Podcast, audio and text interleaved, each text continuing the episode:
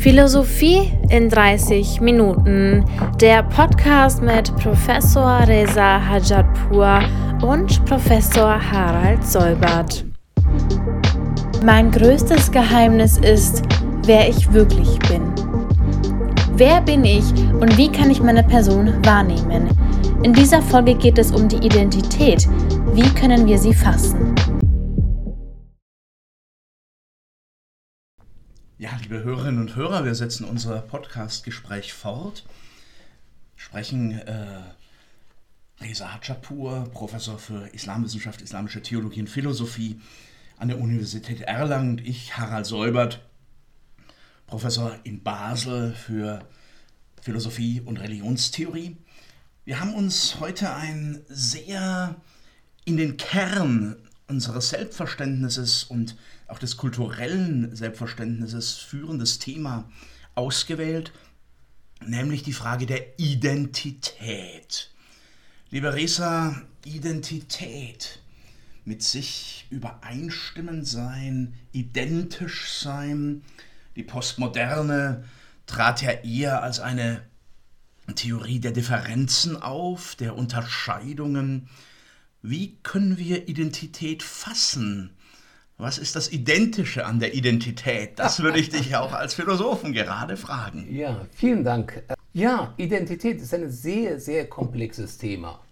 Wir haben auch ähm, gerade Individualität gemacht. Was ist ein Individuum? Wie kann ich mich als Person wahrnehmen? Und natürlich die Freiheit ist auch verbunden mit der Individualität und Identität. Aber hier geht es in der kulturellen, aber auch in philosophischer Sinne ist ja die Identität die Wesenheit einer Person. Man geht also davon aus, dass sie sich nicht, diese Identität sich nichts ändert, sondern gleich bleibt. Das ist etwas, was zum Beispiel eine Orange ist eine Orange. Bleibt eine Orange. Das ist die Identität eines Oranges. Eine Orange kann nicht eine Aprikose werden oder Aprikose sein. Daher spricht man von der Identifikation oder von etwas, was identisch ist, was du gerade gesagt hast. A ist A, B ist B. Ja. Wenn aber Identität mit Individualität einer Person zusammen gedacht wird, dann ist die Identität auch individuell. Mhm. Können wir nicht von einer kollektiven Identität sprechen. Identität als Ich, wenn wir von Identität sprechen als Ich, wir kommen schon natürlich zu den Manifestationen der Identität, entspricht dem Bewusstsein eines Individuums. Mhm. Einer, sich seine Ich, seine Person selber denkt. Das Ich ist zwar immer gleich, mhm. wenn man das Ich auf sich selbst bezieht, aber das Ich ist ja veränderbar. Eben. Ich bin nicht die gleiche Person wie vor 20 Jahren. Man könnte zwar, wenn man zwei Bilder von 20 Jahren jetzt zusammen nebeneinander stellt, so, ja, und wie jung ich war. Und, aber man sieht ja, dass sind trotzdem eine große Veränderung stattgefunden hat. Und, äh, oder ich bin nicht dieselbe Person, oder zumindest sehe ich nicht so, wie ich gerade geboren war, ne? aus dem Bauch der Mutter. Identität manifestiert sich natürlich unterschiedlich. Ich möchte persönlich sagen, ich sehe die Identität wieder auch als ein Erkenntnisbewusstsein, mhm. in dem ich mich begründe. Mein Dasein, meine Person, meine Gewohnheiten, meine Identifikationen, dieses Bewusstsein geht von einer bestimmten Erkenntnisart aus.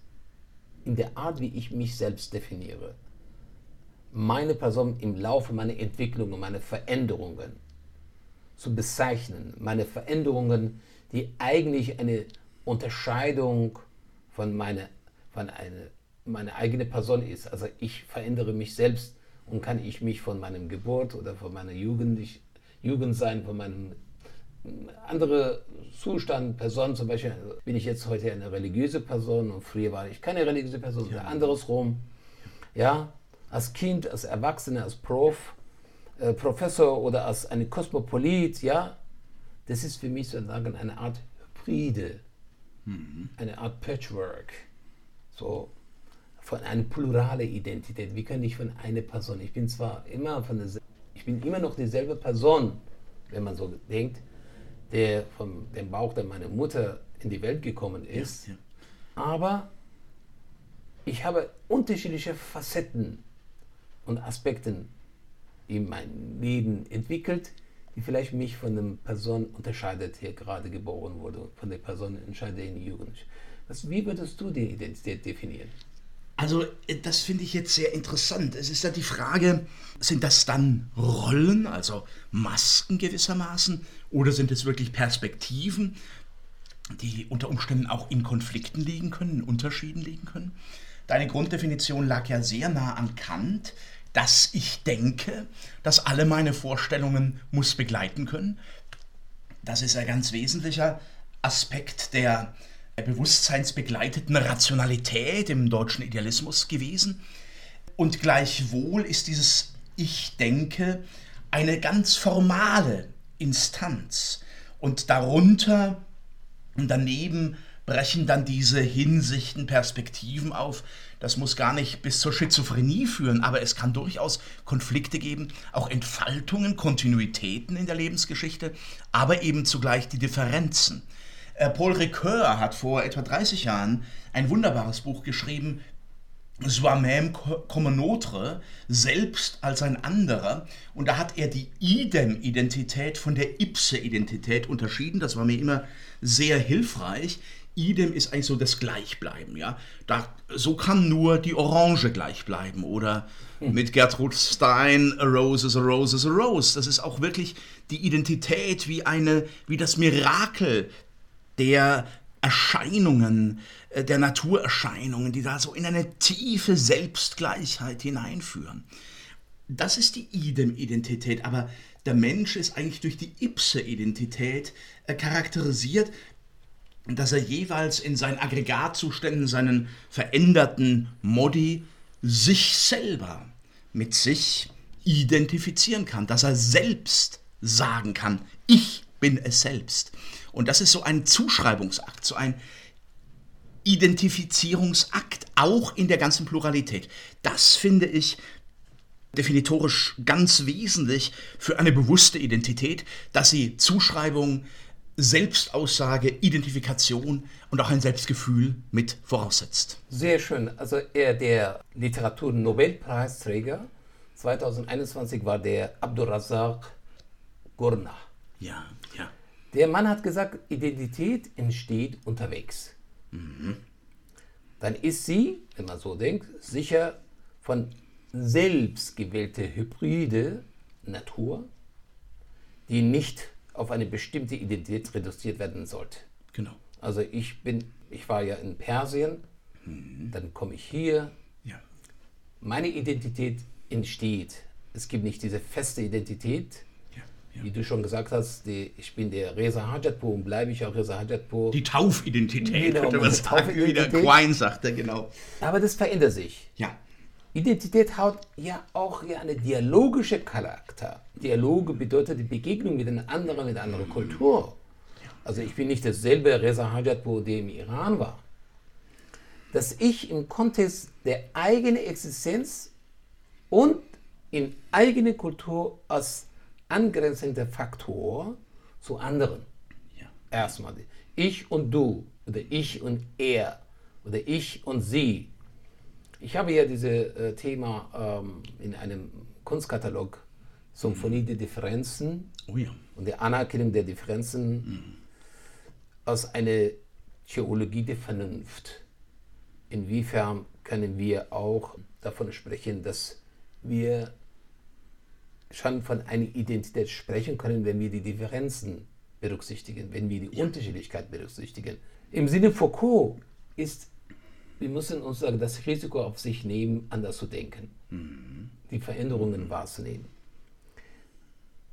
Austausch der Identitäten, Teilen der Werte und das Selbstverständliche in Frage stellen.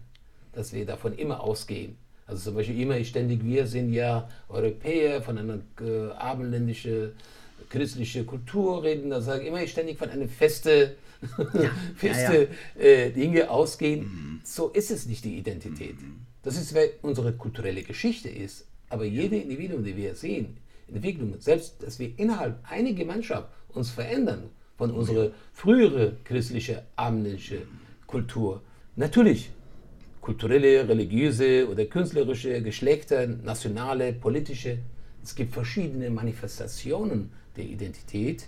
Die Frage ist nun, ob wir von einer Identität sprechen können, wenn wir von einer Kollektivität ausgehen, von einer Gemeinschaft, von einer Spezies Mensch, hat der Mensch eine Identität alleine gemeinsam. Wenn wir zum Beispiel die Bienen oder die Ameisen betrachten, sind ein Teil von einer Gemeinschaft. Ich weiß das nicht, wie, wie eine einzelne Ameise denkt oder für sich fühlt. Sage, ich bin eine Ameise, nicht, ich bin nicht diese andere Ameise, ich bin eine andere Ameise. Aber von Mensch können wir sehen, ich bin Reza Hajatpur, ich bin nicht Harald Säubert. Mhm. Aber ich bin ein Mensch wie Harald Säubert, indem wir unsere Spezies teilen, unsere Art. Oder können wir auch davon ausgehen, dass wir als Gattung Mensch eine Identität haben und als Individuum eine weitere Identität und je nach Tradition und Kultur eine weitere. Wie würdest du das sagen? Ja, ich würde wirklich viel Sympathie haben für diese Sphären des äh, Identischen, des Identischseins. Also, ich meine, meine Lebensgeschichte ist ja viel enger als deine. Ich bin im europäischen Kulturraum im Wesentlichen geblieben in meinen Prägungen, aber ich kann das auch nur sehr äh, unterstützen und unterstreichen mit Begegnungen, mit Dialogen, auch mit dem Abbruch von Dialogen äh, vollzieht sich etwas an der eigenen Identität. Ich habe in Polen, in meiner polnischen Zeit, sehr andere Umkreise erlebt und das hat auch mein Denken verändert und so weiter. An allen Orten in dem man so in knapp 60 Lebensjahren war und auch die Sphären der Nähen, der Fernen, der Familie, der Freundschaften, der Liebesbeziehungen, der gebrochenen äh, Freundschaften und der wieder angeknüpften, die machen etwas mit uns. Diese Identität ist ein Spiel von Identitäten und Differenzen. Und es gibt dann so etwas wie einen Kanon, wie eine äh, durchlaufende Melodie, also äh, ich habe ja auch bei Dieter Henrich in München studiert und einiges gelernt. Sein globaler Satz war immer oder sein universaler Satz, das unmittelbare Vertrautsein mit sich. Der Mensch ist unmittelbar vertraut mit sich, jeder, aber je auf seine spezifische Weise und je wir. Aber das heißt eben nur formal vertraut, wie im kantischen Ich denke. Ich erkenne mich wieder auch in diesen verschiedenen Rollen. Und da gefällt mir auch Goethes Wort sehr gut. Gestaltung, Umgestaltung, ewigen Sinnes, ewige Unterhaltung. Ja, der ja auch ein westöstlicher war, der Goethe, und ein ostwestlicher.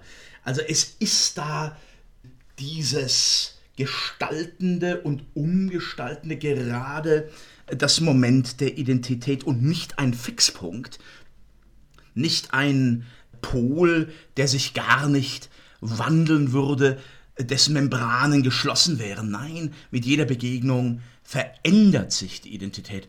Und äh, du hast ja äh, den Dialog ins Gespräch gebracht, ein wirklicher gewagter Dialog. Man denkt da an Martin Buber, selbstverständlich, ich und du, im Unterschied zu ich und es, ist ja was anderes als eine geframte äh, Verhörsituation oder ein äh, Kongressgespräch oder so, die ihre Rollen haben, da mag auch was passieren, aber in einem wirklichen Dialog stehen wir selber auf dem Spiel und auch der andere und das andere und das Anderssein steht auf dem Spiel und das macht dann erst die Fluidität dieser Identitäten aus. Also, auf das Anthropologische im Ganzen würde ich ganz einfach sagen, der Mensch unterscheidet sich von den anderen Tieren doch nach dem, was wir wissen. Äh, wir wissen ja von den Tieren gar nicht so viel in der Introspektion, aber der Mensch ist das Wesen, das nicht festgestellt ist, Nietzsche, das nicht festgestellte Tier, das immer wieder riskieren kann, selber auf im Ganzen zur Disposition gestellt ist. Das macht es spannend, aber auch immer riskant, diese Identität. Meine Frage ist an dich nochmal, weil ich es überlege, wir sprechen heute von künstlicher Intelligenz. Ja, ja. Wenn wir sagen, Identität hat verschiedene Dimensionen, dann können wir fragen, hat diese künstliche, Identität, äh, künstliche Intelligenz auch eine Identität, eine künstliche Identität zum Beispiel? Mhm. Können wir da davon sprechen? Oscar Wilde sagt, die meisten Menschen sind jemand anders. Denn ihre. Gedanken sind Meinungen anderer, ihr Leben ist Nachahmung und ihr, Le und ihre Leidenschaft ist Zitate, also was ich gerade tue. Bedeutet, dass ich nicht ich bin. Ich mm, lehne mich an die Meinung einer anderen und der künstliche Intelligenz auch lehnt sich an ein Programm, ein. Programm, das ich immer, Programm eine andere. Was ist der bestimmende Faktor für die Identität? Was bildet die Identität? Haben wir eine natürliche Identität, die wir mitbringen und der Bauch der Mutter oder mit unseren Genen, mit unserer Beschaffenheit, also von etwas, was uns vorprogrammiert ist, können wir von dieser Identität sprechen. Oder die Identität ist so, wie du äh, gerade von Nietzsche zitiert hast, so ist, dass man das gestalten kann, verändern kann. Ja, ich würde sagen, sowohl als auch. Es gibt eine Disposition, es gibt ganz sicher auch eine Charakterdisposition, eine genetische sowieso, aber auch eine familiäre, eine kulturelle. Es spielt ja eine Rolle, wo wir herkommen, aus welchen Feldern und aus welchen Familienmischungen und Mixturen. Das ist, das ist etwas, was gegeben ist erstmal, aber es ist gegeben, um verwandelt werden zu können und offen, äh, veränderbar zu sein. Und äh, wir haben ja heute auch so Weltauffassungen, die die Identität wieder sehr festhalten, fixieren wollen. Man spricht von identitären Bewegungen. Äh, das ist eine, ja, scheinbar eine Befreiungsmöglichkeit, aber tatsächlich, dass nur dir aus einer bestimmten indigenen Herkunft auch über diese indigene Herkunft Definitionsmacht hat. Äh, das ist wirklich eine Bubble, eine Blasensache. Da lehne ich mich auch etwas aus dem Fenster, mhm. wo man ja gar nicht mehr mit den Identitäten spielt. Nun die künstliche Intelligenz. Die ist absolut ein Grenzphänomen. Denn die kann ja lernen. Die hat eine Programmierung, aber sie kann lernen. Sie hat eine offene, ein offenes Framing und es ist gar nicht mehr so leicht zu unterscheiden, was unsere menschliche, sterbliche Identität von der KI unterscheidet. Also es sind immer mehr Tools und immer mehr Fähigkeiten, die simulierbar sind, auch wenn die Art äh, des Denkens, Schließens und so weiter eine andere ist, algorithmisch und nicht in unserem Reflexionsvorgehen. Aber klar, der hat sein Programm als Identität, kann aber über dieses Programm hinausgehen, Situationen verarbeiten algorithmisch. Und äh, wir kriegen das, äh, den Geist ja nicht mehr in die Flasche. Ähm, es ist, wird zu Recht dann auch diskutiert, müssten dann nicht auch Systeme mh, hm, Rechte haben und auch Pflichten haben oder zumindest ihre Programmierer, die sie dann auch so framen und begleiten, dass ihr Lernen nicht aus dem Ruder läuft. Also das ist eine Diskussion, die ganz stark heute zu führen ist. Äh, die Frage ist es wirklich, ob das unsere Identität, was wir von Identität sprechen, ist wie der Teig, dass er geknetet wird und eine bestimmte Form annimmt, je nachdem, wer diesen Teig äh, verwendet, ja. ob man eine runde Pizza macht oder ja. das macht. Äh, früher war so ja, dass das, äh, die, in der Religion, oder wir sind ja beide auch Theologe, mhm. Äh, man hat gesagt, die, die, wahre Identität des Menschen ist die Seele. Ja, ja. hat man davon gesprochen kulturell gesehen sind wir in eine bestimmte Gemeinschaft äh, eingebettet, was die Gewohnheiten betrifft, die Sitte betrifft. Rituale, mit wir teilen bestimmte Rituale miteinander. Wir sprechen auch zum Beispiel eine religiöse Identität oder kulturelle Identität. Identität ist vielleicht doch konstruiert. In dem Sinne, dass es ja nicht eine wahre Identität gibt es ja nicht. Oder wir können von als Spezies, eine Art sagen, wir sind Menschen, Menschen als Gattung, mhm. aber individuell sind wir sehr unterschiedlich. Ne? Können wir einerseits sprechen von unterschiedlichen Arten der Identität, die wir haben. Ich bin nicht wie du und ich mache anders, unsere, unsere Kultur. Wir beziehen uns auf etwas. Können wir sagen, eine Bezeichnung des Selbst als Unterschied zum anderen, mhm. damit wir nun den Unterschied machen. Das heißt, hier ist negativ, nicht negativ gedacht, sondern eher positiv gedacht. Ich möchte Ja. mich von einem anderen unterscheiden durch meine besondere Art. Nicht, dass ich besser bin oder ich schlechter bin, sondern ich bin halt so. Es anders. macht eine Differenz und äh, Differenzen machen es auch, Richtig. beleben ja auch das eine Ganze. Abgrenzung oder auch eine Bezeichnung von außen. Einer, der mir jetzt mehr sagt, woher kommst du, Mhm. dann heißt es auch, ich bin halt nicht von hier. Also diese Bezeichnung von außen setzt eine Grenze. Mhm. Albert Camus sagt in, diesem, äh, in seinem Buch äh, Der Fremde, wo die Grenzen gemacht wird zwischen Staaten, hat gesagt, wenn ich einen Schritt weiter gehe, dann bin ich der Fremde. Ja, dann bin ich, gehöre nicht zu diesem Land. Also dann bin ich der Fremde. Es ist nur ein Schritt. So, so gesehen ist Identität nicht immer gegen die Einheit. Ja? Die Einbettung in eine Einheit als Abgrenzung zu einer anderen Einheit, also als eine Spezies zu einer anderen Spezies, zum Beispiel wenn wir, wenn ein Alien von einem Mars oder von einem anderen Planet kommen würde, dann würden wir sagen, wir sind Menschen und die sind die Alien, ein anderes Wesen. Oder heute wird in den Star Trek gesagt von humanoides Wesen. Wir sind alle humanoid, weil wir ähnliche, äh, sagen wir mal, funktionierende Organe haben, ähnliche. So, meines Erachtens ist, wenn wir von Kollektivität reden, die kulturalistische Identität wird als eine Kollektivität betrachtet, weil man immer sich mit der Kultur identifiziert. Diese Art der Identität ist ja gegen die Individualität ist, gegen die Freiheit ist, weil man sich immer von einen kollektiven Bestimmungen sozusagen als bestimmender Faktor oder von einer Religion, also ich bin christlich oder ich bin Moslem, ne, immer ständig von einer bestimmten Form zu. Oder wir haben ja von der abendländische, äh, christliche, europäische, christliche oder muslimische oder buddhistische, das ist im Grunde eine Kollektive. Aber die individuelle Ausprägung der Identität ist ja hybride Natur Ja, ja.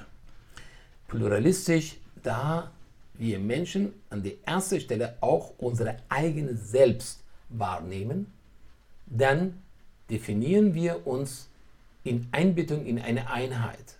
Also ich bin erstmal ich, so, weil ich mich von dieser Einheit befreit habe, mich selbst wahrnehme. Ich bin nicht nur der jetzt alleine nur das Kind meiner Mutter oder Vater oder Muslim oder was auch immer. Ich bin erstmal ich Dieses Ich-Sagen ist ein ganz großer Schritt, Genau. der dann wirklich diese Freiheit auch konstituiert. Dann wären wir wieder bei der Freiheit. Genau. Wie würdest du das sehen? Ich sehe das ganz ähnlich. Also ich würde sagen, es ist so mh, vielleicht wie ein Netz, in dem diese Dispositionen, Konstruiertheiten kultureller Art und jeder, jeweiliger Prägungen uns umgeben. Aber aus diesem Netz können wir heraustreten bis zu einem gewissen Grade und eben einfach Ich sagen. Also dieses Ich sagen war ja in der antiken Lyrik eine Revolution bei Sappho, bei Alkman und so, bei den frühgriechischen Lyrikern, kommt dann irgendwann das Ich, ich kann nur diese Tradition so benennen, äh, das eben bei Homer noch gar nicht eine Rolle spielt. Da soll der äh, Sänger singen, das, und er braucht die Muße, er sagt nicht ich, singe Muße. Der Prophet im Alten Testament, der sagt Gottes Stimme weiter. Das ist ähm, Schreibe. Äh, Das ist eine andere Dimension. Wo kommt das Ich hinein? Das ist wie ein Augenaufschlag. Das ist was ganz Aufregendes.